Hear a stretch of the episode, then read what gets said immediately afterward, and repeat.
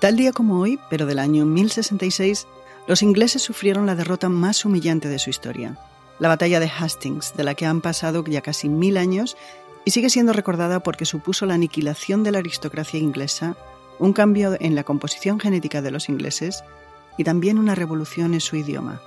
Ya nada sería igual.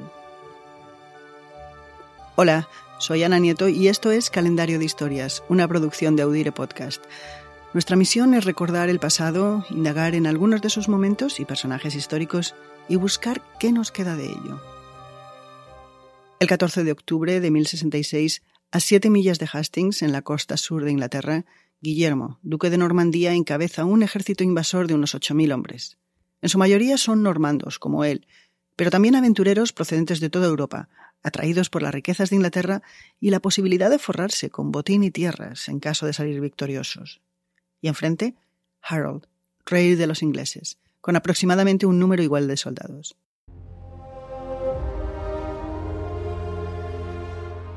La batalla fue una carnicería y dejó para la historia momentos memorables, como cuando una lanza derribó a Guillermo de su caballo y los normandos se apresuraron a huir creyendo que su líder había muerto. Guillermo tuvo que sacarse el casco, dejar su cara al descubierto y gritar Si corréis, todos moriréis. Y así frenó la estampida de los suyos. Fue un gran día para la infantería pesada normanda, apoyada por arqueros y ballesteros que aplastaron al ejército inglés y mataron a su rey. Si una flecha atravesó el ojo del rey Harald, como aparece representado en el famosísimo tapiz de Bayeux, es objeto de controversia. Pero lo que sí está constatado es que al final del día unos 6.000 soldados de ambos bandos yacían muertos, y que la victoria del invasor, que llegó a la costa inglesa desde el otro lado del Canal de la Mancha, fue total. Guillermo el Conquistador fue proclamado rey de Inglaterra ese mismo año de 1066, el día de Navidad. La batalla de Hastings es recordada hoy, un milenio después, porque supuso el mayor trauma político, social y cultural de la historia de Inglaterra. Entre sus consecuencias inmediatas destaca la aniquilación de entre 4.000 y 5.000 nobles ingleses. Otros debieron exiliarse y otros perdieron por expropiación sus propiedades. Al mismo tiempo, sus mujeres e hijas perdieron sus estatus o se vieron obligadas a entrar en conventos o a casarse con los nuevos nobles. Y este es el origen de la mayor transferencia de propiedad de la tierra en la historia de Inglaterra, que pasó de manos de los nobles ingleses a las de los invasores normandos. Hastings también supuso un cambio en la composición genética de los ingleses, a la que a partir de entonces contribuirían miles de colonos que llegaron a Inglaterra procedentes del continente en los siguientes años y décadas siguientes a la conquista normanda. Además, los nuevos señores depuraron los cargos más relevantes de la Iglesia e impusieron su idioma, el dialecto normando del francés. Aquel fue el lenguaje de la corte y el latín como idioma para asuntos administrativos, legales, comerciales, eclesiásticos e intelectuales. La consecuencia fue la erradicación del inglés escrito en el gobierno, en la literatura y entre la nueva élite social. El inglés, que en el siglo X contaba ya con una forma estandarizada de escritura, quedó relegado a la forma hablada entre las clases populares y en sus comunicaciones de todos los días, pero también en sus oraciones y en su devoción. Pero la necesidad de comunicarse acabó imponiéndose y los descendientes de los normandos acabaron convirtiéndose en bilingües, normando e inglés, y trilingües, normando, inglés y latín. Con el paso del tiempo, el contacto de los tres idiomas produjo una hibridación y la evolución del inglés hacia una lengua con importantísimas influencias del francés y del latín, tanto en vocabulario como en gramática. Cuando en el siglo XIII se produce la ruptura entre Inglaterra y Normandía, el inglés comienza a ganar terreno en su propia tierra. Pero habría que esperar al siglo XV para que Inglaterra tuviera un rey cuya lengua materna fuera el inglés. Fue Enrique IV. Y sería su hijo Enrique V el primero que escribió en inglés después de la conquista normanda. Habían pasado casi cuatro siglos y el inglés volvía a ser el idioma dominante en Inglaterra. Siguiendo nuestra costumbre en calendario de historias de indagar qué queda del pasado, nos ha parecido muy interesante que el inglés antiguo siempre hubiera pervivido en la toponimia. Sin embargo, la conquista normanda prácticamente aniquiló los nombres personales de origen inglés antiguo. Nombres comunes antes de 1066 como Ildegith, Weldiof o Idric aparecen solo en sagas de un pasado mítico. Y es que desde la batalla de Hastings los nombres propios más comunes que asociamos con el inglés son en realidad de origen normando, como Mary, Emma, Robert, Richard, Margaret o John.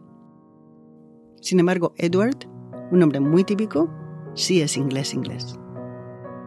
Hoy el idioma inglés es la lengua materna de aproximadamente 370 millones de personas de todos los continentes, solo superada por el chino, mandarín y el español. Pero es el indiscutible número uno cuando se contabiliza el número de hablantes de inglés como segunda lengua, alcanzando casi los 900 millones de personas. El inglés es un idioma con reglas y muchas excepciones. Quizá una de las más sorprendentes sea la pronunciación de la palabra coronel, que significa coronel, en inglés se escribe C-O-L-O-N-E-L, pero a la hora de pronunciarlo la primera L desaparece y en su lugar se pronuncia una R, Colonel. También indagamos en las dinastías de la monarquía más representativa de Europa y vemos un desfile de casas. Antes de los normandos reinaron los Wessex y daneses. Después de los normandos, la casa de los Plantagenets con sus ramas de Lancaster y York, los Tudor, Estuardo, Orange, Hanover y la Sajonia Goturbo-Goza hasta llegar a los actuales Windsor.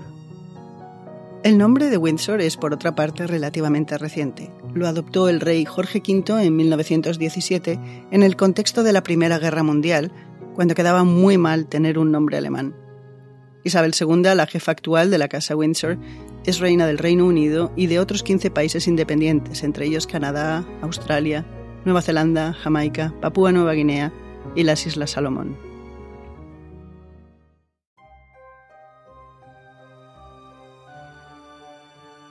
Tal día como hoy, 14 de octubre, sucedieron los siguientes eventos también. En 1586 comenzó el juicio contra María I, reina de los escoceses, por su implicación en una conjura para asesinar a la reina Isabel I de Inglaterra. María sería encontrada culpable y ejecutada. En 1892, Arthur Conan Doyle publicó Las aventuras de Sherlock Holmes, reuniendo en un solo libro 12 historias que había publicado previamente en una revista mensual. Y en 1944, Erwin Rommel, el general alemán conocido con el apodo de El Zorro del Desierto, se ve forzado a suicidarse para proteger a su familia y su legado militar. Rommel había participado en un complot fallido de ese mismo año para asesinar a Adolf Hitler.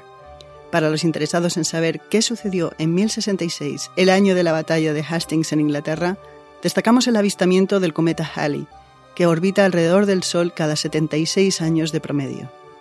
Curiosamente, la visión del cometa le sirvió para vaticinar a un monje inglés la caída de su país, o al menos eso dice la leyenda.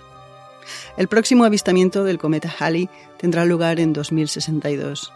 Y acabamos el programa de hoy con una cita del dramaturgo George Bernard Shaw. Inglaterra y Estados Unidos son dos países separados por el mismo idioma.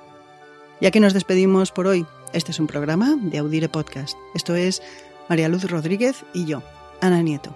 Mañana será otro día.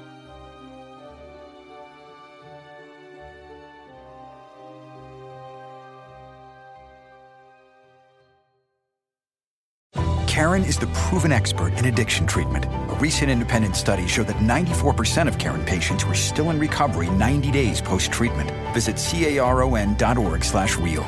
Karen. Real results, real care, real about recovery. Three day weekends are the stuff happiness is made of, especially when it's time for Haverty's July 4th sale, where literally everything is on sale. Sadly, every three day weekend has to end eventually, but your new furniture will bring you happiness for years to come. Haverty's, we furnish happiness.